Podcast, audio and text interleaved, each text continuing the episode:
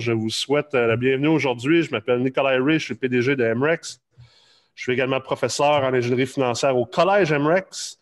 Euh, vous allez remarquer de plus en plus, on parle de MREX et du Collège MREX parce qu'on s'apprête dans les prochaines semaines et mois à lancer nos premières phases de technologie en investissement immobilier. Euh, ça fait trois ans qu'on travaille là-dessus. Donc, on commence à, splitter, si on veut, les deux identités, étant au, fait que le collège est vraiment là pour l'enseignement et MREX est vraiment là pour la technologie, le data puis l'intelligence de marché.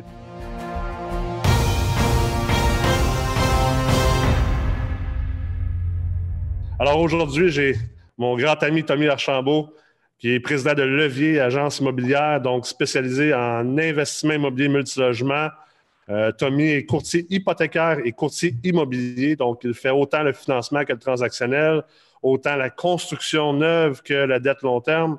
Euh, Tommy est également avocat de profession et de formation et euh, bien sûr chargé d'enseignement en financement au Collège MREX, spécifiquement dans le certificat en ingénierie financière multilogement. Alors, Tommy, comment ça va? Merci d'être là aujourd'hui. Merci à toi, Nick. C'est fun d'être ici. Je pense que c'est un temps plus que jamais où euh, bon, les choses bougent excessivement vite. En fait, probablement quand le début du webinaire puis la fin, il va y avoir des changements en plus. Absolument. Surtout avec Trudeau euh, qui, a commencé sa, conférence de presse à 11h15.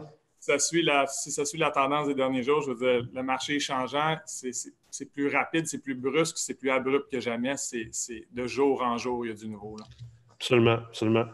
Écoute, euh, j'aimerais commencer juste par, aborder le, moment, en fait, la perception, je pense, qu'on devrait avoir de ce qui se passe présentement, vraiment d'un point de vue, je dirais même pas macro, mais d'un point de vue philosophique. Euh, je tape beaucoup sur la tête des gens que c'est important de développer sa philosophie d'investissement. De cette philosophie d'investissement-là, ben, les stratégies qu'on utilise et quand est-ce qu'on les utilise et à quel niveau qu'on les utilise, vont, pouvoir en découler. Mais si tu n'as pas de philosophie d'investissement, cette philosophie-là doit, doit s'ajuster avec le temps, doit s'améliorer, doit se développer, bien, peu importe les stratégies qu'on t'enseigne, donc les outils, si ton coffre à outils euh, n'est pas bien structuré, ça ne donnera pas grand-chose parce que tu ne sauras pas comment utiliser le bon outil au bon moment. Alors, euh, parle-moi un petit peu de toi, ta philosophie euh, au niveau de l'investissement immobilier face à ce qui se passe présentement. Écoute, parlant de philosophie, là, justement, M. Trudeau vient juste de finir son allocution il n'y a pas longtemps. je ne rentrerai pas trop longtemps là-dedans, mais si on veut aller dans la philosophie un petit peu, là, je pense qu'il faut tous commencer par la base d'être. Euh, moi, je, en tout cas, personnellement, je suis excessivement fier d'être Canadien en ce moment, puis de vivre ce qu'on est en train de vivre là ici. Justin Trudeau vient juste d'annoncer un aide pour tous les gens qui ont été mis à pied de 2000 non imposables par mois. Ouais. Je ne sais pas si vous savez, mais si on fait un calcul rapidement, ça équivaut à peu près à un salaire de 35 000 par année après l'effet fiscal. On est en train de donner un salaire de 35 000 par année à tout le monde qui a été mis à pied. Si je mets ça en amalgame avec le fait que euh, le backdoor, avec le fédéral fait des ententes backdoor pour faire des assouplissements aux des institutions financières, les banques achats, pour permettre, comme tout le monde le sait, des, euh, des, assouplissements assez intenses au niveau hypothécaire, hein, du payment deferral de 3 à 6 mois. Mettez pour le fun le fait qu'on on peut permettre à quelqu'un de ne pas payer son hypothèque jusqu'à six mois, puis qu'on lui donne à côté de ça un 35 000 de salaire annuel, je veux dire, je ne sais pas si les gens réalisent qu'est-ce que ça implique, puis qu'est-ce que ça implique au niveau, qu'est-ce que ça vaut, ça, mais je veux dire qu'on soit capable comme pays de se permettre ça en ce moment pour de, parce qu'on sait, je veux dire, il va y avoir énormément de détresse financière, puis donc par le fait même, énormément de détresse psychologique qui va émaner de tout ça. C'est l'aspect terrible de la chose. Mais je pense qu'ici, puis l'interventionniste étatique euh, fait juste commencer, selon moi. Ensuite de ça, il va y avoir plein de mesures pour venir mousser l'économie quand tout ça, quand on aura tourné le coin, puis ça repartira. Mais c'est c'est quelque chose, puis je pense qu'on est privilégié de, de, vivre ça ici. C'est intéressant que tu en parles. C'est intéressant que tu en parles parce que, tu sais, euh, pour les gens qui sont peut-être moins ferrés en économie, il y a deux sortes de stimulation euh, gouvernementale qui existent. La stimulation, la politique finalement monétaire, puis la politique fiscale. Mhm. Le monétaire étant bien sûr euh, souvent ce qu'on appelle la banque centrale. la banque centrale a deux outils au niveau monétaire ultimement. C'est soit de baisser le taux directeur ou l'augmenter dans d'autres instances. Et le deuxième, c'est d'imprimer de l'argent, ce qu'on appelle l'assouplissement quantitatif. J'ai écrit un article là-dessus la semaine passée. et son lien avec l'immobilier, mais l'assouplissement permet à la banque ensuite d'acheter justement des obligations que euh, des banques comme RBC, la TD détenaient pour donner de la liquidité finalement à ces banques-là, en espérant que cette liquidité trickle down à nous, les, consommateurs, les investisseurs et tout ça. Et au niveau euh, la politique fiscale, donc ce que la trésorerie peut faire au niveau euh, gouvernemental, ben, c'est justement comme l'annonce que Trudeau vient de faire. Ça, c'est vraiment une politique fiscale, reporter justement les impôts, toutes ces choses-là. Mais ce qui était intéressant, moi, je lisais un article d'un économiste réputé euh, américain ce matin, puis lui, il disait que de plus en plus, la, politique fiscale et monétaire sont en train de fusionner ensemble. Parce qu'avant, il y avait toujours vraiment une différence. Tu sais, avais la banque. On tire sur différents fronts. Là, fait que là, on, remet de l'argent dans les poches des gens directement. On soutient le système bancaire parce qu'on n'a pas le choix. Je veux dire, c'est les fondements de, la façon dont notre société fonctionne. Et puis, c'est ce, qui, ce qui garde la confiance aussi du consommateur et de l'investisseur. C'est important de savoir que quand on ouvre notre laptop et qu'on regarde notre compte de banque, bien, le chiffre qu'on voit là, bien, c'est vrai qu'il est bel et bien là, puis j'y ai vraiment accès, puis, puis, je vais continuer à y avoir accès. C'est important de savoir que si je vais au guichet, je peux me retirer 100 alors, puis de mon compte de banque, puis je vais vraiment l'avoir. Alors, le soutien des banques à charte, euh, le fait de donner directement de l'argent dans les poches des gens comme ils sont là, Ensuite de ça, y aller au niveau fiscal pour amener toutes sortes de mesures. On a, vu qu'il a, accentué le crédit au niveau de, la, TPS. Euh, on a ensuite de ça le soutien au niveau des payment deferral à cause des ententes qu'ils ont faites avec les banques à charte.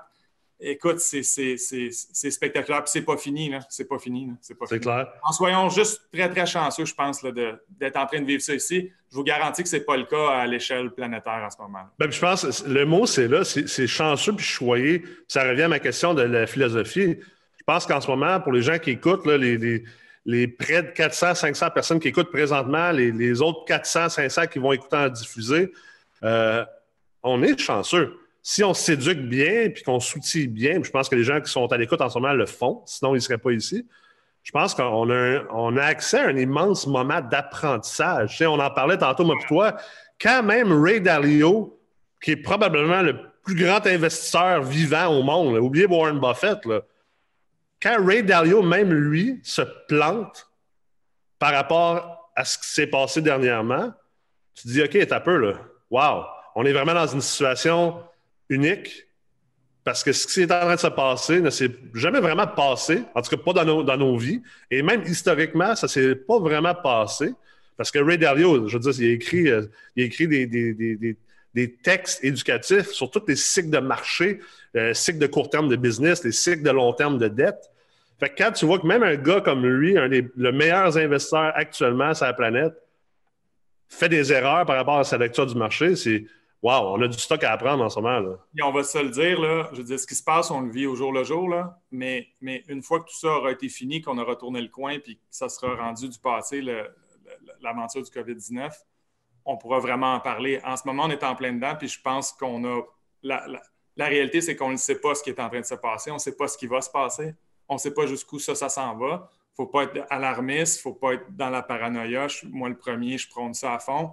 Mais la réalité, c'est que là, c'est des mises à pied massives. Mm. Puis c'est un surtaxage du, éventuel du euh, système de santé, probablement, vers, quoi on s'en va. Euh, c'est de, de l'intervention étatique au niveau.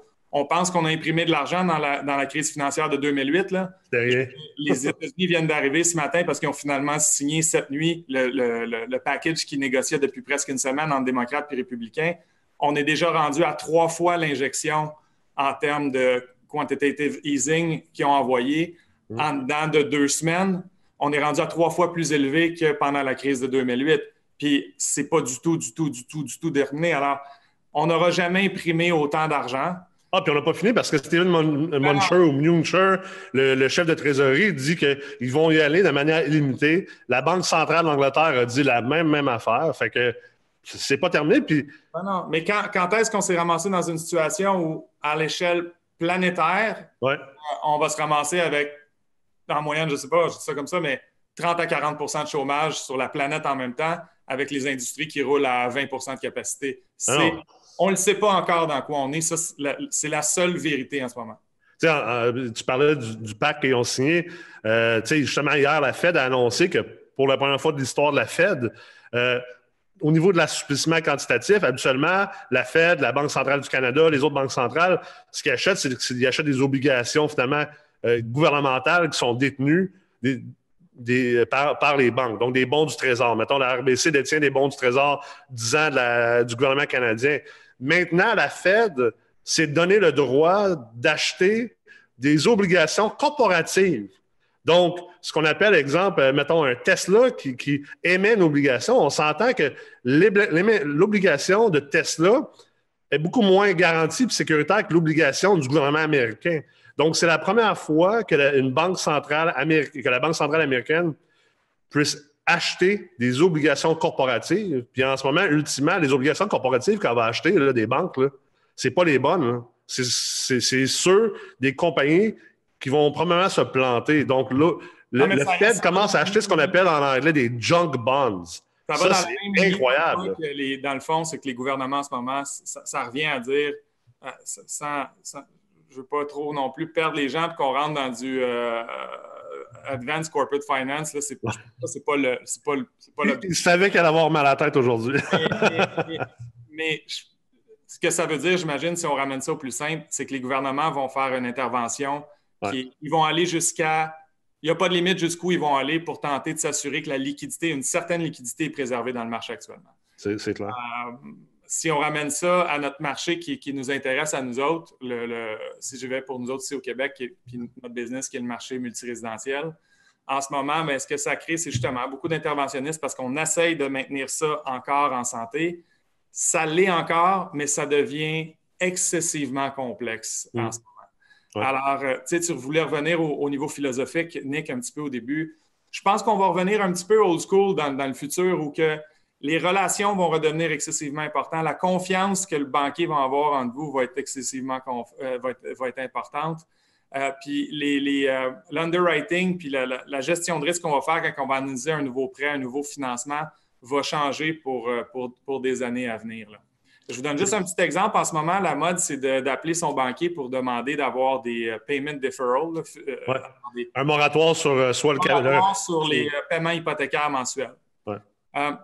Tout ça, c'est beau, puis en ce moment, on est en gestion de crise, fait que les banques euh, semblent vouloir le permettre. Puis je pense qu'il y a beaucoup de pression du gouvernement fédéral, puis probablement des ententes ensemble qui font en sorte qu'on veut justement, c'est une façon de remettre de l'argent excessivement rapidement dans les poches des gens. Tu dis, OK, ton hypothèque, tu ne payes pas le mois prochain. Alors, si tu payais 1500 d'hypothèque, ben, c'est 1500 cash que tu as dans ton compte de banque. Je n'ai même pas à faire un chèque si je suis le gouvernement, je n'ai pas envoyé ça par la poste, c'est directement dans ton compte. Parfait. Euh, mais il y a des conséquences à ça. Il y a des conséquences à toutes sortes de niveaux. Évidemment, bon, on se rend compte en ce moment, les taux d'intérêt, même si la, Banque centrale a baissé de deux fois d'un demi d'un pour cent les taux, bon, on voit que les taux ont baissé un petit peu, mais ils n'ont pas baissé à la même hauteur que la baisse des taux d'intérêt. Exact. Une chose là-dedans, les banques veulent, il y a une prime de risque en ce moment dans le marché. Les banques veulent s'assurer, justement, ils savent qu'ils vont avoir un paquet d'assouplissements à faire, puis ils vont avoir à maintenir ça, puis à faire, à donner des bonbons à bien du monde dans les prochains mois. Bien, ils veulent s'assurer d'aller préserver une marge qui va être plus importante. Puis, ils ont aussi un coût de capital en même temps. En ce moment, leur coût des fonds, euh, leur source de capital leur coûte plus cher aussi à cause de la prime de risque qu'il y a dans le marché. Donc, c'est le fun, tout ça, ces mesures-là, mais je veux dire, on ne les aura pas toutes nécessairement dans nos poches directement. Puis, il ne faut pas s'attendre à ce que ça soit gratuit non plus mm. sur le long terme. L'autre point qui est super important de ce côté-là, dites-vous une chose, à un moment donné, euh, votre banquier fait des notes hein, dans le dossier. Alors, j'ai des conversations depuis deux, trois jours avec justement sur les, sur les fameux payment deferral, la façon que les gens vont gérer ça. Puis oui, ça va être, ça risque d'être donné, puis c'est encore à voir. Là, je pense qu'il va y avoir certains critères à respecter, etc. Mais il faut faire attention parce que ça laisse des traces. Mm. Déjà, les banquiers commencent à me parler qu'un nouveau critère, ce n'est pas nécessairement un nouveau critère, mais c'est un critère qui était applicable avant, mais qui va maintenant être beaucoup, beaucoup plus important puis peser beaucoup plus cher dans la balance quand on va faire des nouveaux prêts. C'est quoi ce critère-là? c'est ta capacité de réinjection puis ton flux de trésorerie à l'extérieur de ton prêt pour, lequel, pour le financement auquel tu es en train de demander. Parce que justement, la banque va te dire la prochaine fois OK, regarde, maintenant, on voit que des événements comme ça ne sont pas impossibles. Hein? On n'y pensait pas trop, mais là, ça nous saute d'en face assez vite. Alors, la prochaine fois que je te fais un prêt, toi, monsieur l'emprunteur ou madame euh, l'emprunteur, euh, oui, je vais vouloir calculer mon ratio de couverture de la dette sur mes dépenses normalisées, puis on va continuer à faire les choses de la même façon mais je vais vouloir m'assurer encore plus que jamais que tu es capable de subir des soubresauts de marché inconnus comme ça, que tu es mm. capable de subvenir à certains acts of God, si on veut, que ce n'est pas toujours moi le banquier ou moi le prêteur qui, à chaque fois qu'il arrive un événement de marché, ben, tout à coup, ben, on se retourne vers moi pour me dire ben, Je ne peux pas payer mon hypothèque ou mes, locataires ne me payent pas, donc moi, je ne peux pas te payer. Alors, il va y avoir des conséquences au niveau de la gestion de risque, puis avec raison, je suis entièrement d'accord avec les prêteurs d'agir de, cette façon-là, mais il va y avoir un ajustement, puis l'ajustement va être subi par tout le monde sur le court, moyen, long terme. Ah, c'est clair. Maintenant, de l'underwriting des prêts. C'est clair, comme on dit, there's no free lunch. Il n'y a jamais de dîner gratuit. Jamais, jamais, jamais. Puis, dans ta gestion de risque comme propriétaire, moi, j'ai parlé avec beaucoup de nos étudiants, beaucoup d'investisseurs avec qui on travaille, puis il y en a pour la plupart, il y en a, il y en a plusieurs que euh, la décision de demander un moratoire sur au moins leur paiement de capital était fort la bonne décision parce qu'ils venaient de faire beaucoup de, de, transactions, ils étaient très leveragés. Puis, tu sais, entre, exploser parce que tes locataires ne payent plus ou peut-être avoir plus de misère à avoir des nouveaux financements dans six mois, un an, deux ans. Écoute, quand tu as déjà fait une grosse croissance, c'est correct. C'est un mal nécessaire à prendre. Euh, moi, personnellement, j'étais prêt à le prendre dans certains immeubles parce que j'ai fait, euh, peu près, fait 13 acquisitions en, en 7 mois et demi. Là, fait que même si je ne faisais plus d'acquisitions pendant les cinq prochaines années, euh, mon, parc est correct. Sauf que l'autre chose aussi, c'est qu'il y a beaucoup d'investisseurs qui me posaient la question ben, mettons, en demander le moratoire euh, ou refinancer pour faire un retrait d'équité, parce que là, j'ai de l'équité qui dormait dans l'immeuble. C'est une des grandes raisons pourquoi je suggérais aux gens c'est mieux de faire un retrait d'équité en refinançant sur la plus haute valeur si tu es capable de le faire avant que tout pète, que de demander le moratoire. Parce que de toute façon, tu vas avoir plus de liquidité avec ton retrait d'équité, fort probablement. Puis en plus, ben, tu n'auras pas cette, note au dossier-là qui a démontré que, oh, à peu, tu n'étais même pas capable de, servir ta dette. Et ultimement, en ce moment, je pense que pour les propriétaires de bloc, tant son temps qu'on ne sait pas vers où ça va aller, est-ce qu'on s'en va vers une récession euh, légère? Est-ce qu'on va juste la frôler? Est-ce qu'on va dans une récession profonde? Est-ce qu'on se rend dans une dépression? On ne sait pas encore. Il faut y aller au jour le jour, comme tu le dis. Puis l'information rentre au compte-goutte, puis ça change constamment. Mais le plus important en ce moment, c'est un, ton cash flow, ton surplus de trésorerie, mais deux, surtout, ta liquidité.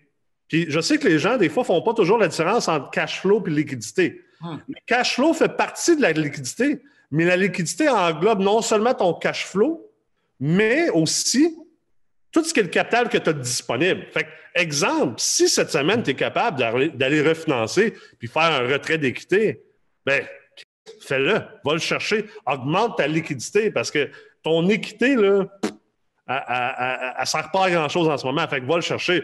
Là, la problématique, on en a parlé tantôt, moi, toi, c'est es-tu capable maintenant de le faire? Est-ce que la. Ben, ça, c'est l'autre chose. Hein? Euh, si les gens savaient à quel point ça brasse dans, la finance immobilière en arrière-scène, c'est épouvantable. je vous dirais, je ne rentrerai pas trop dans les détails, mais il y a des prêteurs qui ont littéralement disparu. Là. Puis ça arrive à cette semaine a été une semaine assez spéciale de ce côté-là. Parmi les plus gros en plus. Des, énormes joueurs, des joueurs qui sont excessivement utilisés ici au Québec, alors, puis, pour, pour, des semaines à venir. Puis c'est des, dates qui vont être révisées. Alors, les mm. gens, en ce moment, ce qu'il faut comprendre, c'est que un prêt hypothécaire, c'est une chose, mais il y a toujours un investisseur en arrière pour prendre ce prêt-là. Alors, dans une conjoncture de marché qui est aussi, qui est aussi euh, en mouvement, qui est aussi incertaine, qui est aussi volatile que celle qu'on est en train de vivre en ce moment, bien, ce qui arrive, c'est que les investisseurs, à un moment donné, ils se disent euh, Attends un petit peu, là, moi, avant de comprendre c'est quoi la réelle étendue de la situation actuelle, je me retire. C'est pas que je ne serai plus jamais là, mais pour l'instant, à court, moyen terme, en attendant que je comprenne ce qui se passe, j'en veux pas là, de ça. Là. Alors, j'en veux pas, peu importe. Des fois, ça devient même plus une question de rendement, ça devient une question, peu importe le rendement que tu me donnes, j'en veux pas. Là. Pour l'instant, je m'assois sur le côté et puis j'attends, je regarde qu'est-ce qui se passe, puis je réévalue ma situation. Puis par ailleurs, probablement que j'ai tellement de problèmes au niveau de mes opérations en ce moment que je vais aller prendre un break pour m'occuper de mes affaires aussi, de m'occuper de mes employés, de, me restructurer à l'interne. Et puis, on revisitera le marché quand on le comprendra. On, parle de la titrisation. En fait, tu parles de la titrisation. Absolument. Donc, ce qui arrive, c'est que ça crée beaucoup, beaucoup moins de liquidités en ce moment disponibles pour les prêts hypothécaires, beaucoup moins d'appétit. Alors, on a des prêteurs cette, semaine, des prêteurs d'envergure, puis plusieurs, ce n'est pas juste un. Au niveau des produits titrisables, c'est pour les immeubles de 5 logements et plus, assurés SCHL. Par ailleurs, la SCHL, ça c'est le fun. Ils sont, ils sont vraiment up and running, open for business. C'était, il fallait s'y attendre. C'est le gouvernement fédéral. Alors, c'est certainement pas eux qui vont venir euh, prendre les devants pour euh, freiner la liquidité dans le marché en ce moment. là Alors, au contraire, ils vont essayer de l'aider. C'est une façon de l'aider, c'est en approuvant ces prêts-là pour s'assurer qu'il y a un traction dans le marché. Mais une fois C'est le marché des CMB, par exemple, qui. qui... Ben, en, grande partie. Mais c'est les GOC aussi, c'est le coût des fonds aussi. On peut, dépendamment de l'institution financière, utilise, utilise des, sortes de, des sources de fonds différentes. Mm. Mais ce qu'il faut comprendre, c'est que ce n'est pas parce que la SCHL a dit oui, c'est correct, on approuve les prêts, on les sort. Ça prend quand même un prêteur qui est capable de le vendre à un investisseur par la suite. Alors, même s'il y a une ouverture de la part de la SCHL, ça ne veut pas dire que le marché n'est pas en train de s'assécher en arrière au niveau de la finance. C'est vraiment, vraiment, vraiment ce qui est en train de se passer en ce moment. Oui, parce qu'exemple, ton prêteur virtuel, euh, pour en nommer, euh, euh, pas pour en spécifier, mais mettons des First Nat, des MCAP, des affaires comme ça, euh, eux autres, ce qu'ils vont faire, c'est qu'ils vont prendre leurs prêts puis ils vont essayer de les vendre sur le marché des capitaux. Mais s'il n'y a personne qui veut les, acheter, ben, ils ne peuvent plus faire de prêts. Alors, alors ce n'est pas que les gens ne voudront plus jamais en acheter. Cette business-là va revenir, mais en ce moment, cette business-là est excessivement serrée.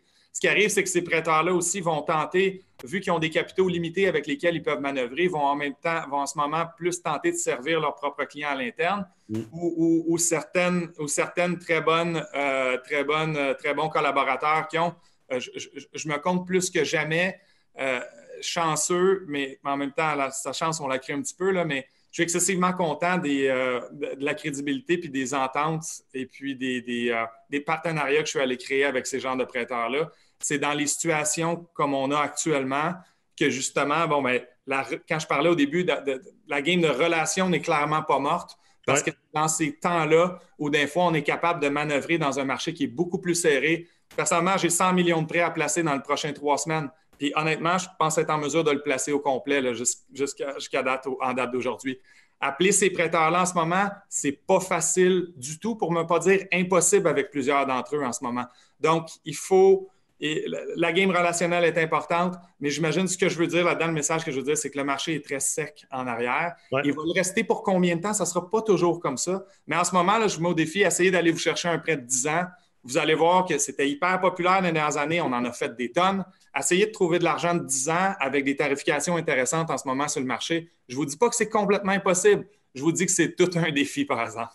Ça, là, je suis content que tu en parles parce que autant toi, autant moi, euh, dans la dernière année, deux ans, trois ans, on était pas mal les deux seuls à essayer de marteler dans la tête du monde de certains investisseurs que c'était une extraordinaire idée en gestion de risque et en gestion de portefeuille d'aller stabiliser des immeubles avec des prêts qui ont des termes SCHL 10 ans.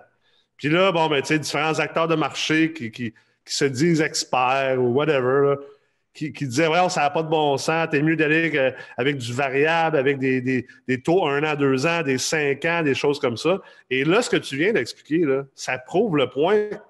Ça prouve le point qu'on essayait de faire, moi, toi, depuis au moins un an et demi. C'était une excellente idée de le faire. Ben, encore là, en général, oui. Euh, je vous dirais, par exemple, qu'à un moment donné, dépendamment du timing, parce que ça a été tellement volatile sur le marché des taux d'intérêt depuis, depuis un an et demi, je vous dirais, il y en a des fois, dépendamment d'où on a frappé pendant la courbe, il y en a que ça s'est avéré être excessivement bon. Il y en a, je vous dirais, quand on a gelé des taux, euh, je pense à novembre, pas dernier, l'autre d'avant, euh, quand on a pogné une pointe à un moment donné qui était, plus élevé. excessivement rapide. On a, on a plein de prêts qu'on a fermés. Alors, bon, si on est fermé pour 10 ans dans ces périodes-là, euh, c'est moins le fun. Malgré que moins le fun, je te dirais que le rendement qu'on avait établi puis qu'on avait, avec lequel on était quand même content à l'époque, il est protégé pour les neuf prochaines années. Oui, c'est ça. Puis le, trade-off, selon moi, il, en vaut la chandelle quand tu es rendu là dans ta carrière parce que tu viens d'éliminer tout le risque de refinancement puis de, recapitalisation pendant neuf ans de temps parce qu'on ne sait pas vers où s'en vont les, les, taux. Là. Autant que ça se peut qu'il y ait une immense inflation, qui va arriver dans les prochaines années, autant au niveau des obligations des taux d'intérêt, autant que ça se peut qu'il y ait une déflation des valeurs souvent qui suit cette inflation-là. Fait que, tu sais, la personne qui a gelé ce taux-là, même si c'était plus élevé puis qui n'a pas pogné vraiment le sweet spot entre le, du spread entre le 5 et le 10. Je veux dire, il n'y a personne qui a gelé un taux dans le dernier trois ans puis qui peut être si triste que ça avec. Non, euh, en, taux, absolu, si on regarde ça sur euh, historiquement, je veux dire, tous les taux depuis 3-4 ans ont été signés à des taux historiquement très bas. C'est clair. Donc, quand on voit les courbes arriver aussi basses qu'ils l'ont frappé de temps en temps, comme, comme on est là, ben c'est sûr que c'est tout le temps triste quand on a fermé un prêt à 100 Non, c'est sûr. Mais je veux dire, je pense qu'au niveau absolu, on, protège, on protège notre investissement initial. C'est une belle façon de gérer son risque. Là, par exemple, avec les taux qui, baissent, qui baissent, qui baissent, puis j'ai l'impression qu'on va travailler avec l'argent qu'on est en train d'imprimer, puis surtout l'économie dans laquelle on est en train euh, de, se mettre, honnêtement. On va travailler dans un environnement de taux d'intérêt excessivement bas pour, je veux dire, je ne peux pas voir, je peux pas voir la fin de ça. Imaginez, imaginez tous les outils qu'on va avoir besoin de mettre en place pour repartir l'économie, pour faire en sorte que les gens recommencent, réatteignent à peu près le plein emploi où on était. C'est tellement dommage le timing. en même temps, peut-être que le timing était bon pour quelque chose comme ça arrive. La situation est excellente, puis notre, notre bilan était bon, si on veut. Donc, c'est peut-être mieux. Imaginez si ça s'était arrivé en 2009, exemple ça aurait été, je veux dire, on ne peut même pas imaginer. C'est un, point, un point que beaucoup de gens vont, vont peut-être faire l'erreur aussi rapidement de dire Ah, yes, c'est bon, ça, les taux vont rester bas. J'en ai vu des chroniqueurs euh, financiers euh, dernièrement euh, célébrer à quel point les taux commencent à être encore plus bas. Sauf que, tu sais, là, on, a parlé beaucoup dans, les dix dernières mesures d'assèchement de crédit. Donc, d'avoir accès à du crédit, c'est bien beau que les taux soient bas, mais es-tu capable d'avoir un prêt? Si tu es prêt à avoir un prêt et les taux sont plus bas, ben, tu n'es pas avantagé, tu n'es pas plus avancé. Puis là, l'affaire, c'est que en imprimant de l'argent comme qu'on fait, de manière absolument phénoménale au niveau de l'assouplissement quantitatif, le quantitative easing. C'est juste le début. Au bas, déjà, l'argent de l'assouplissement quantitatif de 2008-2009, on en parlait, moi, puis toi, au dernier mm-hmm. Forum des investisseurs immobiliers à Montréal. déjà, cet argent-là n'avait pas encore été placé dans le marché dix ans plus tard. Là, imaginez l'impact que ça va avoir, que là, on imprime à des, des, des montants beaucoup plus élevés qu'en 2008 ce qui va arriver, c'est que, en fait, ce qui risque d'arriver, c'est que tout cet argent-là, éventuellement, elle va chercher du yield, elle va chercher du rendement.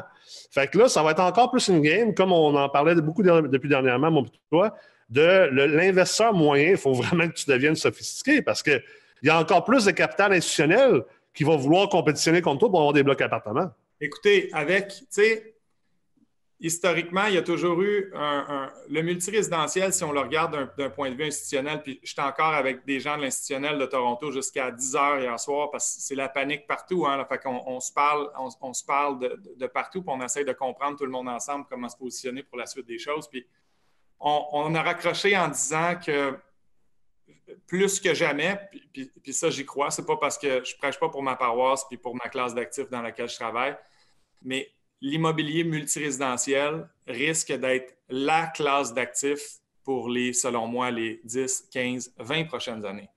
Pourquoi? Euh, on va travailler dans un environnement, dans un premier temps, on va travailler dans un environnement de taux d'intérêt excessivement bas pour moyen, long terme, mais appelons ça beaucoup plus dans le long et long, long, long, long terme, probablement. Deuxièmement, imaginez l'inflation éventuellement que toute cette impression d'argent-là massive qui se hmm. fait de façon planétaire en ce moment. C'est pas juste ici qu'il y a du QE. Alors, l'impression massive de fonds qui est en train de se faire à travers la planète, OK? À un moment donné, il va falloir qu'elle aille se positionner en quelque part.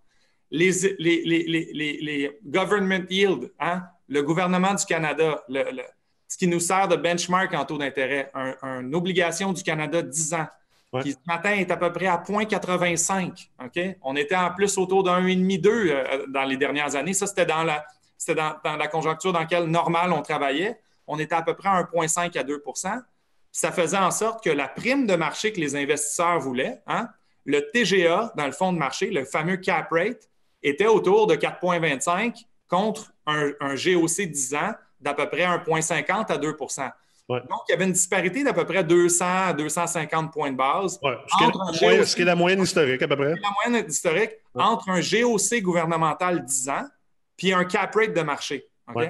Si, mon, si mon GOC 10 ans s'en va s'installer dans les normes qui est là, mettons, appelons ça 0,75. Mm. Et je ne serais pas surpris qu'on s'en aille beaucoup plus bas que ça. il y a 14 trillions de dettes négatives dans des pays qui vont beaucoup moins bien que le nôtre sur la planète. Je ne dis pas qu'on s'en va en intérêt négatif, mais je dis absolument pas qu'on s'en va pas en intérêt négatif non plus. Mais mettons qu'on se stabilisait où les GOC 10 ans sont en ce moment. On est quand même en intérêt négatif au niveau des bons de trésor américains, un mois, trois mois. Mais si on veut, le, benchmark qui est utilisé pour, euh, la fixation des taux, c'est le 10 ans aux États-Unis, partout. Au States, c'est rendu à 0,78. Imagine, alors, mets le même, le même, applique la même disparité de 225 points de base par-dessus un GOC 10 ans à 0,75 le même TGA qui était dans le marché maintenant 4,25, 4,50, entre 4 et 4,50, bien, est rendu entre 2,75 et 3. Alors, si là, OK, on peut dire, bon, mais en temps de crise, euh, le, je, vais être le premier à prôner qu'en temps de crise, le spread normal de marché, c'est normal qu'il y ait une différence. Alors, peut-être que l'investisseur va être payé encore un petit peu plus, mettons 25-50 points de base de plus que normalement. Ça me met quand même des TGA moyens à 3,25, 3,50. Si les GOC 10 ans se stabilisent à 0,75, puis que là, on est en train de se mettre dans une position partout sur la planète où tout ce qui est les produits de fixed income, tout l'obligataire ne paye plus rien. Tout cet investissement, l'argent qu'il y avait déjà sur la planète, c'était épouvantable à quel point il y en avait. Là, on est en train d'en imprimer des, des, des, gazillions, des chiffres qui n'existent même pas. Un jour, quand cet argent-là, on va avoir tourné le coin, puis il va vouloir chercher un peu de rendement, puis il va rentrer dans le marché, des taux de cap à 3% je veux dire, ça va probablement devenir une norme très, très, très, très, très banale si les taux, il faut qu'ils restent dans une braquette qui est comme ça. À, long, terme, je pense, à long terme, je pense, que oui. Puis, tu sais, euh, je suis en train de travailler sur plusieurs articles présentement sur euh, euh, la fluctuation justement des, TGA, des cap rates dans des périodes économiques incertaines comme le crash de 2001 et, et, également la, crise financière de 2008. Tu sais, euh, tu prends l'exemple des États-Unis, au niveau des blocs appartements, aux États-Unis, de manière générale, nationale, on, s'entend que le multilogement, c'est très local, mais quand même, c'est intéressant de regarder. Euh, euh, il y a eu une perte de valeur des immeubles, mais cette perte de valeur-là, elle s'est faite sur à peu près une, dizaine de trimestres. Puis, ça a pris à peu près 5 à 10 trimestres pour retrouver la valeur initiale. Et là, depuis ce temps-là, les valeurs ont, ont skyrocketé.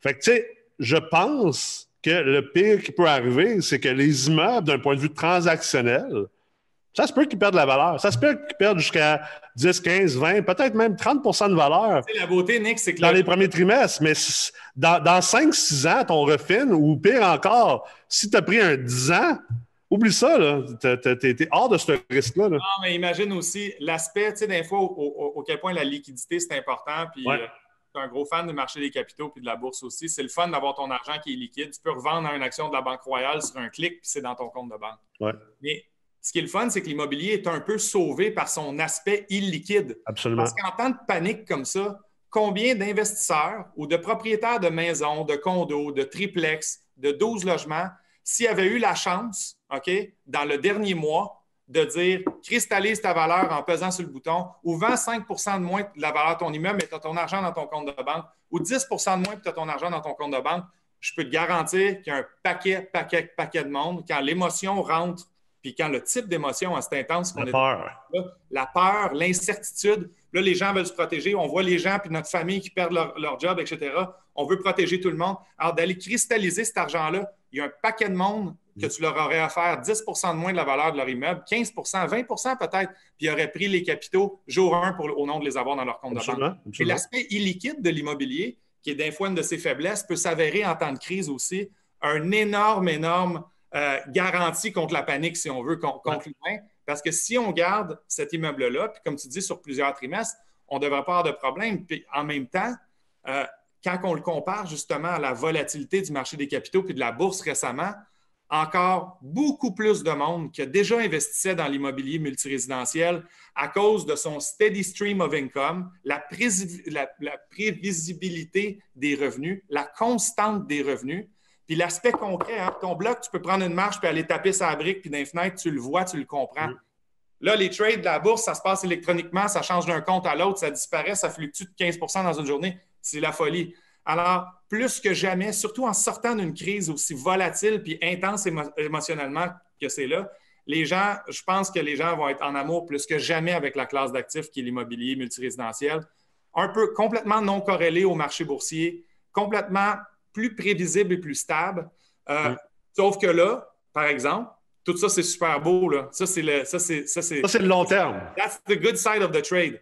Là, par exemple, ce qui va être le fun, puis ce qu'on va vivre très bientôt tout le monde ensemble, hein, je construis des immeubles à part, de, euh, pour moi, j'en finance, principalement j'en finance puis j'en vends, mais j'en construis maintenant quand même pas mal. J'en détiens quand même pas mal. Mes amis, mes clients, tout le monde en a quand même pas mal. Là, c'est quoi le topic of the day? Est-ce que les gens vont nous payer au premier du mois prochain?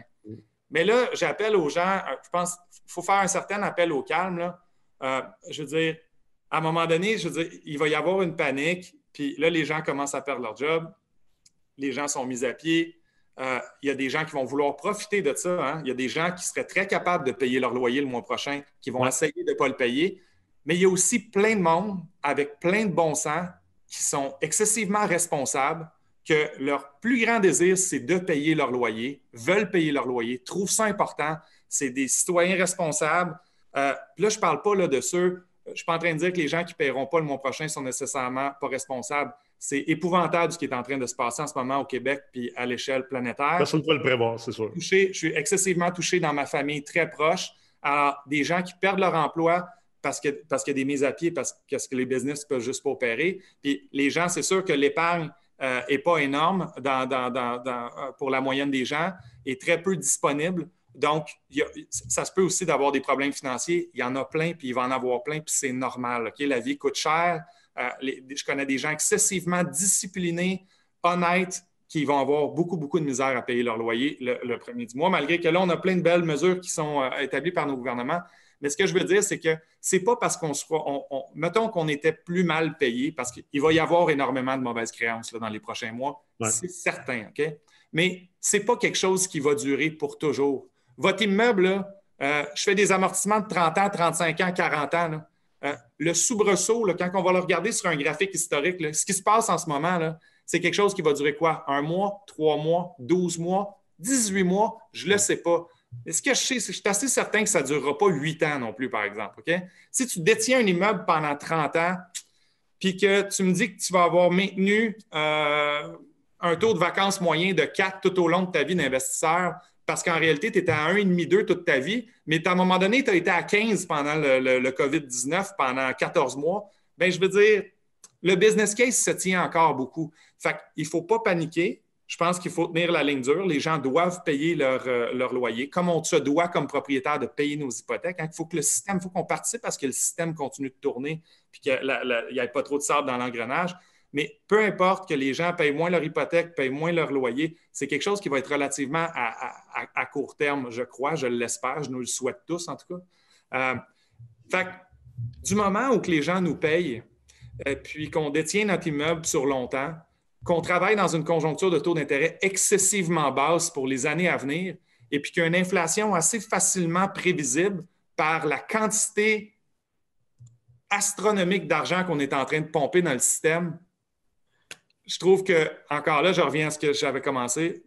The, asset class of the next 10, 15, 20 years va être les blocs appartements. Va être, je ne vois, pas une classe d'actifs qui arrive à, avoir autant de ces attributs positifs-là pour les, pour les deux prochaines décennies. on le voit en ce moment, le rendement des obligations qui n'arrête pas de descendre. Le rendement des obligations est corrélé inversement avec le prix des obligations, c'est-à-dire que que euh, plus que le rendement est bas, plus que l'obligation coûte cher. Pourquoi? Parce qu'il y a plus de monde qui veulent l'acheter.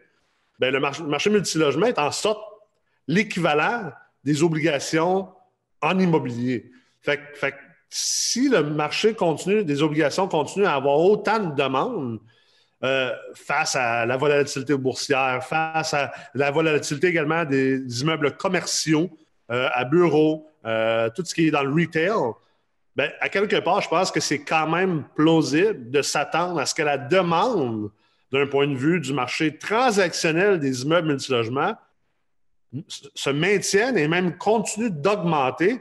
Donc, techniquement, va protéger le TGA. Et là, en plus, bien, si, le, pourcentage des obligations continue de descendre, bien, le spread également devrait normalement suivre. Mais je veux quand même mettre un astérix je veux pas que les gens pensent qu'on est en train de dire que les immeubles ne perdront pas de valeur. Moi, je, pense que. La ride va être intéressante. La ride va être intéressante pour les deux prochaines années. Là.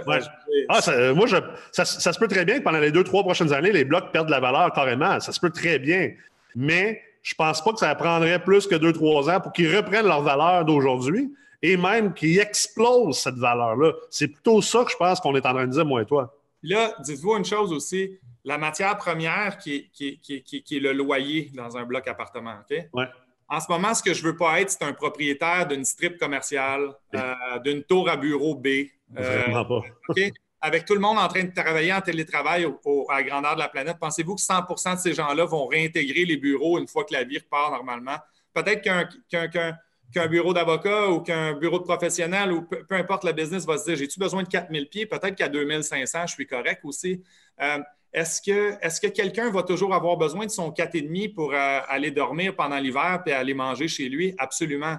Est-ce qu'on a tous de besoin de 100% des magasins, euh, qui, sont des commerces au détail qui sont dehors, des commerces de proximité? Je trouve ça désastreux, là, tous les gens qui ne survivront pas à cette vague-là. Puis c'est des emplois, puis c'est des belles petites business, etc. Mais ce que je vous dis, c'est que les, un, un 3,5, un 4,5, un 5,5 euh, va passer dans le temps beaucoup plus, puis beaucoup plus, on est beaucoup plus garanti d'avoir un preneur pour ce produit-là que louer un, un local commercial de 1300 pieds carrés sur Saint-Denis en ce moment. Ah. Je dirais que, tu sais, en plus de ça, on a une matière première, on a un loyer qui est assez prévisible, puis on, offre un produit qui est nécessaire, puis qui, qui va être nécessaire pour toujours. Là. Donc, tu sais, puis, avez-vous idée le nombre de projets de construction? les gens me connaissent très bien pour. Euh, pour euh, je me suis fait un nom à travers la finance de construction hein, dans les projets neufs. Euh, je ne peux pas vous donner la statistique tout de suite, mais, mais elle, va être grande, OK? Les projets de construction multirésidentielle dans les prochains mois, appelons ça les prochains mois, parce que je ne veux pas être trop alarmiste puis pousser ça trop loin. Le temps nous le dira. Ça se pourrait que ce soit un peu plus long, mais appelez ça les deux prochains trimestres, OK? Un, l'appétit du risque au niveau des institutions financières. Hein. Un financement de construction, ce n'est pas un financement assuré. Alors, la banque le fait avec ses capitaux propres, le fait avec son argent. L'appétit du risque pour les institutions financières dans les prochains mois, je peux vous dire qu'elle ne sera pas énorme. Alors, si vous êtes quelqu'un qui est commencé dans l'industrie, c'est un premier projet pour vous. Vous en avez fait juste un, ou vous en avez fait des petits. Euh, les mises de fonds sont là, mais c'est serré. Euh, les liquidités excédentaires, la capacité de réinjection n'est pas au rendez-vous. Bonne chance, là, OK? C'est pas pour les deux prochains trimestres que ça va se passer, OK? Où je m'en vais avec ça, c'est qu'à un moment donné, il y a une grosse demande au Québec. On est en train de refaire le parc multirésidentiel. C'est important, toute la construction multirésidentielle qui se fait là. Puis la preuve, c'est que l'absorption était exceptionnelle. Ah, la, pénurie du logement, le COVID n'a pas éliminé ça. Là. reste là, Les gens ont besoin d'endroits pour, pour rester. OK, là, il va y avoir un petit peu moins d'immigration dans les prochaines années. On sait qu'il n'y a pas d'avion dans le ciel, puis on, ferme nos frontières. C'est correct, on gère une crise qui est, maintenant. Là, OK? Mais, mais l'immigration va recommencer. Les besoins pour du nouveau logement vont être là. Mais là, ce que je suis en train de vous dire, c'est que pour minimalement, OK, deux à quatre trimestres, mettons, c'est pas très loin, c'est six à 12 mois. Là.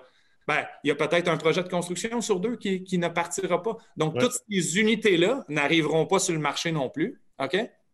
Alors, à un moment donné, il y a une question de supply aussi. On va avoir un problème de supply. Si on, si on freine ces constructions-là, où il y en a moins qui partent, bien, je pense que ce n'est pas un problème de vacances qu'on va avoir dans les prochaines années, dans les prochains mois, en tout cas au moins. Ça va plus être un problème de mauvaise créance, mais ça ne sera, pas, absolument, Ça sera, sera pas de la vacance qu'on va avoir comme absolument.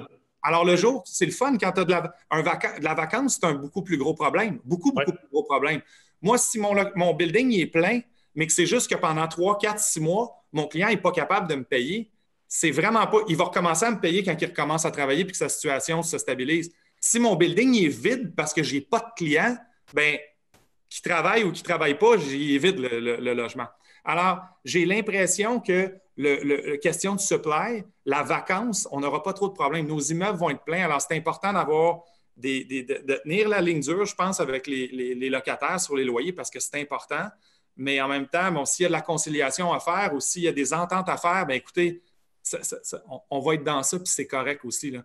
Mais je pense, que sur le moyen terme, je veux dire, on va en sortir de ça. Il va y avoir eu moins de supply, les immeubles vont être pleins, puis le business case pour en produire encore plus euh, va être toujours au rendez-vous.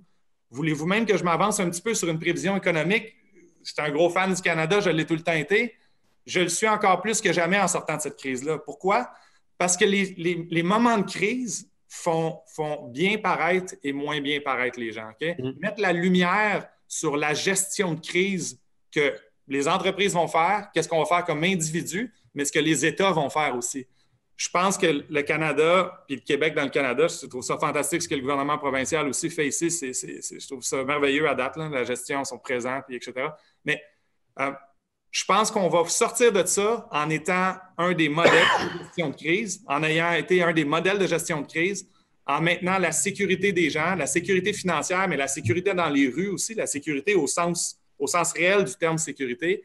Puis je pense que déjà, le Canada, on était, le monde s'ouvrait, on était beaucoup ouvert sur le monde, puis le monde était de plus en plus ouvert sur nous. Les gens venaient investir ici, aimaient venir investir ici pour toutes les raisons qu'on connaît.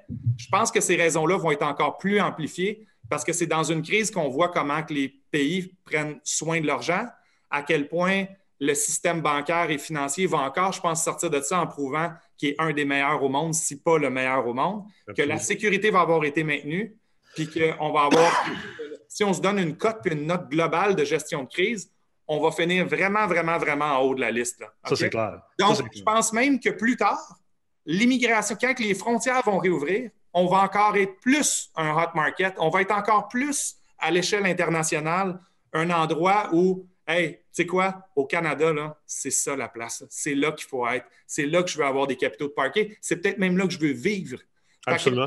là, c'est tough ce qu'on vit là. là. C'est tough ce qu'on vit là. Mais, mais on va tourner le coin de ça. Puis ça va être sensationnel pour ici, pour notre pays, pour la business. Il faut juste passer cette, cette, période-là. Absolument. Je pense qu'il y a deux choses là-dedans importantes à, saisir pour les gens. Comme tu disais, si, si tu t'en vas construire ton premier huit logements d'un matin, tu n'en as jamais construit, euh, peut-être va falloir que tu repasses à tes affaires parce que ça va être difficile de te financer. Si tu s'en vas construire 14 puis tu as déjà construit euh, deux, six logements également, ça risque d'être difficile. Je pense aussi l'autre point qui est intéressant, puis je pense que les gens oublient ça. nous, en ingénierie financière, une grande partie de l'ingénierie financière qu'on enseigne dans le certificat, euh, avec toi, avec Philippe Foisy, avec moi, c'est la notion de gestion de risque. C'est drôle parce que dans les dernières années, on t'appelle sur le coup de gestion de risque. C'est pas très sexy dans un marché haussier. Tu sais, la vérité, c'est que le monde aime mieux parler de profit, puis d'augmenter les rendements, puis d'optimiser, puis blablabla. Mais la gestion de risque demeure très importante. Puis la manière comme j'essaie de la traduire aujourd'hui, c'est que es-tu vraiment en train, est-ce que tu t'es tellement mal leveragé puis mal géré ton risque comme propriétaire de bloc que tu es en train de me dire que même si tu as une mauvaise créance de 100% de ton immeuble pendant le prochain mois, trois mois, ou si tu quoi, 6 à 9 mois, que tu n'es pas capable de supporter ça? Moi, à chaque immeuble que j'achète, j'ai une marge de crédit qui est 10% du prêt hypothécaire. J'achète un bloc, j'ai 500 000 d'hypothèque dessus, j'ai une marge de 50. Quand tu commences à regarder les revenus bruts de ton immeuble avec les dépenses, je sais que ma marge de crédit, je suis capable de survivre à peu près un 8 mois à zéro, zéro revenu, OK? Zéro revenu en payant toutes mes dépenses. OK, ma, service de la dette, hydro, euh, taxes municipales, scolaires, tout le kit. Là. Mhm. Et là, on s'entend qu'en ce moment, mais même Hydro euh, sont prêts à reporter des paiements. Euh, les villes ils sont prêts à reporter des paiements sur les taxes et tout ça. Fait que tu n'as même pas 100% de dépenses à payer. Non. OK, ça, c'est une chose.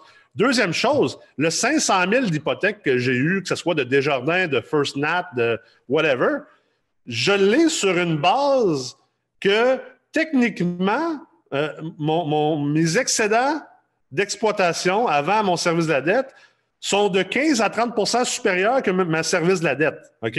Donc, mes revenus moins mes dépenses, c'est 15 à 30% supérieur que ce que mon hypothèque me coûte. Fait que techniquement, on est supposé déjà d'avoir du jeu à, ce moment-là. Là. Ça devrait déjà être capable de supporter une mauvaise créance de 15 à 20, 15 à 30% inattendue. OK? Mais le problème que je vois, c'est que tout le monde voulait se mettre millionnaire du jour au lendemain. Mhm. Tout le monde voulait aller dans des formations cheap, puis voulait euh, avoir 1000 portes d'un matin en ne pas mettant une bonne base de stabilisation au niveau de la gestion de portefeuille, la gestion de risque, l'ingénierie financière, parce qu'on n'a pas besoin de ça, c'est juste des blocs. C'est juste des blocs. Puis là, ce qui arrive aujourd'hui, c'est que ces gens-là, leur marge de crédit de 50 000, ils l'ont dépensé pour acheter un autre bloc. Fait qu'ils n'ont plus de marge de crédit de 50 000. Puis, ils ont fait des petites crossettes dans leurs analyses. Puis au final, oui, ils ont réussi à aller chercher un prêt supplémentaire, un, prêt plus gros parce qu'ils ont doctoré un peu leur, leur ratio de couverture de dette avec euh, justement des techniques de subvention du vendeur, ces affaires-là. Fait qu'en réalité, ils n'ont pas de jeu au niveau de leur cash flow, puis ils ont mangé leur marge. Mais tu sais, c'est ce qui est normal, c'est ce qui arrive dans un marché qui est excessivement haussier, agressif, quand il n'y a, pas de vacances. Alors, hein, tout va bien, puis, on, tombe tout un petit peu dans ce jeu-là jusqu'à un certain niveau, puis surtout en début de, en, début de, carrière, surtout en mode d'expansion, en mode de croissance. Mais il faut, juste savoir que quand on joue à ce jeu-là, euh, il y a un coût potentiel, puis là, ben, c'est le retour du balancier, puis il y, a, beaucoup de monde qui utilisait trop de levier ou qui, qui euh, ben, c'est ça, qui, utilisait trop de levier, qui vont avoir un, un, sérieux retour du balancier en ce moment. Puis oui, après ça, on peut dire que bon, c'est un act of God ou c'est quelque chose qui est imprévisible. Absolument. Mais je pense qu'on va tous sortir de là encore des meilleurs investisseurs, des meilleurs prêteurs, euh, des, meilleurs associés. Parce que maintenant, la variable act of God, puis la, variable force majeure, on n'a plus le choix de l'inclure dans, on n'a plus le choix de l'inclure dans. Oui, mais c'est plus une mythe, là. C'est, rendu une réalité. On, l'a vu, c'est capable d'arriver, là. Puis la prochaine fois, ça va être d'autres choses. non, non, c'est ça. Il arrive des choses dans la vie. Alors, quand on joue au jeu de l'expansion rapide, c'est correct, on l'ajoute tout à nos heures. Là. Euh, mais il faut juste savoir en tant que. que c'est même pas un reproche, je, me parle aussi quand je dis ça. il faut. Notre gestion de risque va changer pour toujours, parce que je vous dis, de toute façon, au niveau des prêteurs, ça va changer pour toujours. Ouais.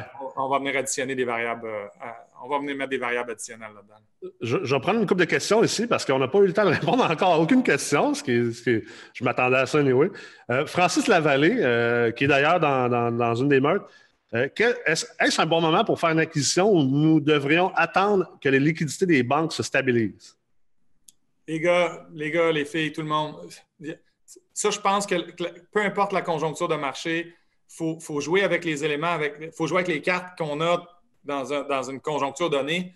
Mais un bon temps puis un mauvais temps, pour moi, ça n'existe pas. C'est toujours le bon temps de faire une acquisition si elle est bonne, si on a un bon deal, si on est si on respecte notre, capacité euh, à, tolérer le risque de la transaction dans laquelle on prend, si on le fait avec des liquidités saines, si on le fait intelligemment en toute connaissance de cause, c'est toujours le temps. C'est jamais le temps si on le fait n'importe comment, en s'entourant mal, en le faisant avec de l'argent qui coûte trop cher, trop de leviers qu'on ne comprend pas trop. On l'achète parce qu'on fait juste, on veut acheter parce que c'est tellement cool d'acheter un bloc dans les dernières années.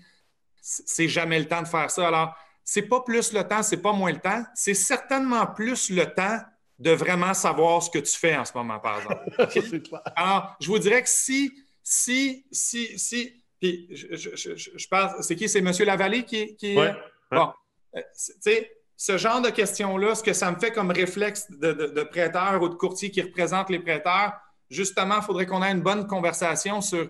sur, sur je voudrais qu'on soit certain que j'ai l'impression, je sois convaincu que, vous savez exactement dans quoi vous embarquez, que vous faites en toute connaissance de cause, puis que vous avez une certaine capacité à prendre un hit si, si, hit il y a. Alors, je pense que plus que jamais, comme tout le temps, il y a tout le temps des bons deals, il y en a tout le temps des mauvais. Hey, par ailleurs, euh, petit euh, spoiler alert, là, il va y avoir énormément d'opportunités dans la prochaine année ou deux qui va sortir. Absolument, absolument. Justement, tous les gens qui vont avoir utilisé trop de leviers, les gens qui vont avoir acheté vite, les gens qui vont paniquer puis qui vont vouloir revoir des capitaux parce qu'ils ont vu leur leur, euh, euh, portefeuille boursier baisser de 35-40% de l'autre côté. Il y a des gens qui vont se départir de leurs actifs, il y a des gens qui vont se départir de terrain pour les constructeurs. Ça va, ça va bouger. Là. Puis on entend souvent l'adage cash is king. Les gens qui sont liquides puis qui, sont, qui ont accès à des capitaux, là, ben, c'est le temps de regarder, de commencer à regarder parce que ça va commencer à sortir d'un petit peu partout là, dans les prochaines semaines, mois, puis ça va être comme ça pour un certain temps. C'est normal, la conjoncture est serrée, puis les gens vont avoir de la misère. Il va y avoir des opportunités. Soyez patient en attendant, éduquez-vous, restez calme. Puis c'est toujours le temps, mais c'est toujours pas le temps aussi. Ouais. Moi, je dirais qu'en ce moment, c'est vraiment important d'être plus défensif qu'offensif ou agressif. Euh, comme tu dis, c'est le temps d'être patient, de bien calculer les choses, euh, moi, pour ma part, euh, autant je suggère que je le fais personnellement, de continuer à acheter. Par contre, de réviser euh, les projections que vous faites dans vos modèles d'analyse de cash flow, vos modèles d'analyse de projection de croissance des revenus, qu'est-ce que vous mettez comme taux de vacances, mauvaise créance. Moi, je suis en train de réviser toutes ces choses-là. Je vous suggère de faire ces révisions-là et peut-être que si vous êtes dans une acquisition présentement, est peut-être à renégocier. Il y a peut-être des acquisitions que tu voulais faire, peut-être que tu ne les feras pas, parce que justement, tu ne veux pas trop t'étirer euh, au niveau de, c'est quoi les liquidités que tu as. Si tu as 200 000 de mise de fonds présentement, ben peut-être au lieu d'aller acheter quelque chose qui te prend 200 000 de mise de fonds, va donc acheter quelque chose qui t'en prend 100 ou 75. Ou, ou, embarque un chum avec toi qui veut mettre l'autre 75, l'autre 100. Gardez-vous encore un peu de liquidité. Gardez des liquidités. Gardez des liquidités parce que euh, à, moins que ce soit le deal du siècle, encore une fois, si vous avez l'impression de payer 65 euh, sous dans la pièce pour un immeuble puis vous voulez sauter là-dessus, c'est une autre façon de voir, mais puis, il faut penser à la stratégie long terme aussi, hein, parce que quand on achète, bon, c'est le financement qui run le show. Ce n'est pas encore le cas, mais j'ai l'impression que dans les pro forma qu'on va avoir à faire éventuellement, puis les banques puis la SHL vont, finalement vont, éventuellement s'ajuster s'il y a lieu de le faire, mais je pense vraiment qu'il va y avoir lieu de le faire je ne pense plus qu'on va travailler avec des proformas avec 3% de vacances mauvaises créances dans nos proformas. Non. Avec des taux des TGA qui sont aussi serrés que ceux avec lesquels on travaille en ce moment, bien, faites juste rajouter 2, 3, 4, 5% de mauvaises créances dans votre proforma appliqué sur un TGA à 4,5% Ça change un modèle pas à peu près. Alors, on perd littéralement 3, 4, 5, 6, 10% de revenus bruts d'opération, bien, appliqué sur mon même TGA qui, en même temps, pendant ce temps-là, pendant la, tumulte, va probablement même avoir une, les TGA vont avoir une pression à la hausse juste parce que les gens vont tellement être incertains que sur le court moyen terme, les gens vont, vont-ils vouloir payer des TGA de 4 écarts? On verra, là, OK? Comme, ben, comme on disait, pendant, pendant un fort, probablement un 5 à 10 trimestres, ça se peut que les TGA remontent. Et je ne vous dis pas parce que le client veut le payer puis que la transaction se fasse ce prix-là, parce qu'il va s'en faire des transactions dans ces prix-là à, quel point la banque puis la SHL va me suivre de l'autre côté. Ce n'est mm. pas parce que vous décidez que vous jugez que votre risque est correct, vous avez pensé à votre affaire, puis à 4,25, vous voulez encore acheter le même actif, exemple. Soyez pas surpris si vous faites euh, underwriter votre dossier de financement à 5,25. Mm. Euh, oui, mais je suis dans un bon secteur, je pense que je vais être loué C'était sur le plateau à Montréal, puis ça va bien aller. OK, mais je vous dis tout de suite, les banques et la SCHL vont réajuster à la hausse leur TGA probablement, éventuellement, si on voit qu'il y, a un petit peu une, ça, brasse trop si on veut. certainement, quand les prochains mois vont commencer, quand on va commencer à avoir des statistiques avec les prochains mois, et puis qu'on va voir la mauvaise créance augmenter, puis que ça va vraiment devenir un sujet parlé partout par tout le monde, on ne pourra pas le soumettre des. Non, c'est clair. On peut les soumettre à trois, mais on n'aura pas trois. Encore une fois, si on est chanceux, puis on sort de ça dans six semaines, hein, OK? Puis que les mesures gouvernementales, puis l'intervention étatique est assez solide que c'est quasiment juste un espèce de, trimestre manqué, si on veut. Euh, tant mieux, là. Puis que ça retourne à peu près à la normale. Mais tu sais, il faut être honnête, là. Euh, j'ai l'impression qu'on est probablement dans d'autres choses que ça. Absolument. Euh, j'ai une question d'Yann Henrichon. on est dû pour le refinancement. Si on refinance, on augmente le paiement mensuel, bien sûr, mais on rembourse nos marges hypothécaires personnelles. Je de je ne suis pas sûr de la meilleure option à utiliser. Je pense que, euh, euh, je vais répondre rapidement. Euh, si je comprends bien la question, ben, écoute, Yann, si tu n'es pas obligé de, rembourser tes marges hypothécaires personnelles, ben, rembourse-les pas.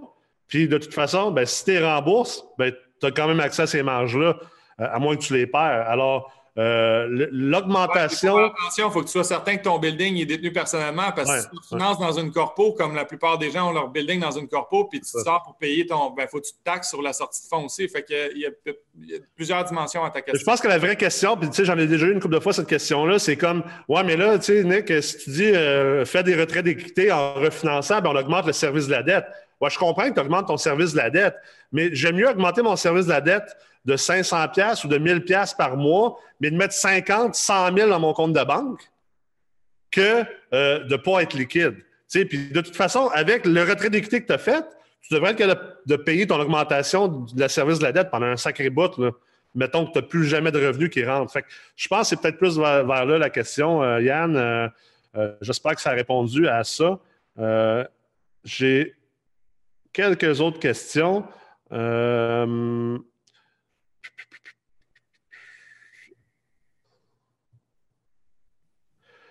Justin Kameni demande Est-ce que je peux convertir mon prêt conventionnel en prêt SCHL pour le moment? Ben, c'est toujours quelque chose qu'on peut faire. Alors, si votre prêt est conventionnel puis vous voulez vous assurer euh, un immeuble SCHL, on peut toujours le faire. Ça, ça, on, peut, ça on peut le faire en tout temps, sans, problème. Ça, il n'y a pas de changement de ce côté-là. OK. Puis, euh, euh, sa deuxième question, c'est quoi, le, c'est quoi les délais qu'il faudrait s'attendre pour être capable de, faire ça? Les, délais sont changeants. Les délais étaient beaucoup plus longs dans les dernières semaines, mois. la SCHL semble s'être bien réajusté. récemment, on a quand même des résultats qui sont, euh, intéressants. On est capable d'aller chercher des attestations beaucoup plus vite, mais il faut, compter quelques semaines pour aller chercher une attestation, c'est certain. Ouais. Une autre question, c'est parlant de construction neuve, je ne sais pas si je vais continuer ou pas. J'avais un projet de 8 logements pour septembre 2020. Euh, qu'est-ce que vous pensez d'entamer la construction d'un immeuble présentement dans le contexte actuel? C'est toi qui vas me le dire. Je ne sais pas. Je ne sais pas. Est-ce que tu es dans un marché où tu es convaincu que tu peux contrôler tes coûts assez bien? Est-ce que ton financement est en place? Est-ce que tu t'es assuré avec ton banquier qu'il allait te, suivre dans cette aventure-là, si c'est le cas? Alors, as-tu même accès à du, crédit de financement justement pour monter ça? Si oui, es-tu dans un secteur où tu es convaincu que selon ton pro forma puis ta liste des revenus que tu t'es établi, euh, tu allais pouvoir performer assez bien? Donc, euh, euh, est-ce que tu penses que tu vas louer ça? Euh, si les réponses sont oui à tout ça, je ne changerai pas nécessairement mon fusil d'épaule. C'est un 8. Ce n'est pas une tour de 150 unités en béton. Euh, c'est pas que je dis que je ne peux pas être en train de faire ce genre de produit-là, mais, c'est relativement simple. Alors, un 8 bois briques dans lesquels mes coûts se contrôlent assez bien. Si mon banquier me suit encore pour le faire, puis que je suis dans un secteur où j'ai l'impression que mon absorption va être bonne sur mon projet, je ne mettrai pas nécessairement un frein à ce type de projet-là. Ouais. J'ai Mathieu Hébert qui dit les gens vont perdre beaucoup de pouvoir d'achat. Est-ce que ça va obliger à baisser les loyers, premièrement? Il dit dans ses analyses d'immeubles, il utilise des revenus actuels, mais il faudrait peut-être utiliser un discount, donc d'escompter euh, les projections de revenus. C'est, euh, le temps va le dire. Le, temps va le dire. On ne peut pas s'avancer. Ben, ben, je pense qu'on a touché ce sujet tantôt. les gens vont perdre un pouvoir d'achat présentement parce que tout le monde a peur. Euh, beaucoup de gens sont sous le chômage, les gens perdent leurs emplois. Mais, mais c'est sûr que dépendamment de la durée de la crise, si la crise n'est que pour durer euh, jusqu'au mois de euh, avril, mai, juin, euh, la vérité, c'est que dire que les gens vont perdre un pouvoir d'achat, je, suis loin d'être convaincu que c'est une certitude, même je pense que c'est n'est pas vrai.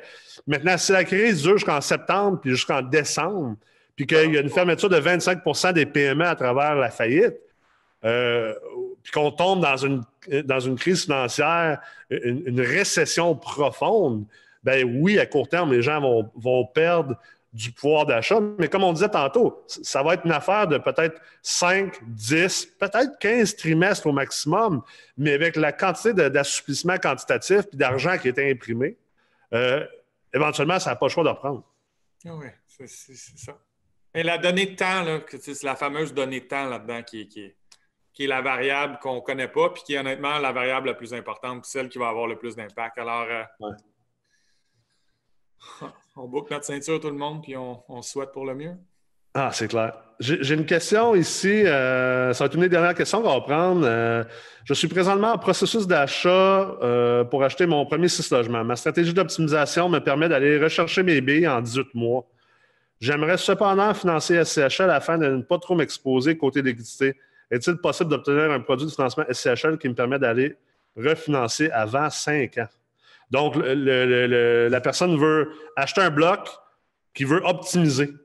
Donc, il veut y aller en achat SCHL pour réduire la quantité de mise de fonds qu'il faut qu'il mette dans l'achat. Il veut savoir s'il optimise l'immeuble, est-ce que, parce que le premier financement SCHL, c'est un terme de cinq ans, est-ce qu'il pourrait refinancer pour faire un retrait d'équité avant cinq ans, mettons, dans un an et demi, deux ans? Ben, en fait, ce qu'on fait dans ces cas-là, c'est qu'on va plus faire une deuxième tranche. Souvent, il n'est pas possible de briser le premier prêt, mais s'il y a vraiment une valeur qui est assez importante qui a été créée, il y a toujours moyen de mettre une, de, faire un top-up qu'on appelle, puis d'aller chercher une tranche additionnelle. Il faut que ça vaille la peine. Il y a des frais importants, autant au niveau de la prime que, des frais de dossier dans, dans ces genres de cas-là. Mais s'il y a vraiment une équité qui vaut la peine, on peut aller la chercher avec une tranche additionnelle ce qu'on appelle un pari patient, autrement dit. Avant cinq ans. C'est ça. Euh, Michel Saint-Onge, j'ai une question un peu semblable. Je pense que peut-être on vient d'y répondre. C'est, il dit est-ce que la CHL pourrait être d'accord à réouvrir un prêt assuré avant d'arriver à son terme pour refinancer avec la nouvelle valeur économique? Ben, la réponse, c'est ce que tu viens de dire, c'est on fait un, financement pari passu pour faire le retrait d'équité si l'équité est assez significative. C'est plus le prêteur que la SCHL. Souvent, les gens, c'est beaucoup plus la, question, c'est est-ce que le prêteur veut réouvrir? Est-ce que ça vaut la peine de réouvrir? Puis oui, la SCHL, il faut, faut qu'elle veuille. Absolument. Euh, oui, c'est des choses qui sont possibles. Absolument. Écoute, on est déjà rendu à 1h10, c'était prévu pour une heure. Donc, euh, est-ce que tu as des, euh, une, dernière pensée à partager avec les gens, Tom? Bonne chance tout le monde, restez en santé, puis gardez le, gardez le moral, puis occupez-vous de votre monde, puis de, vous autres.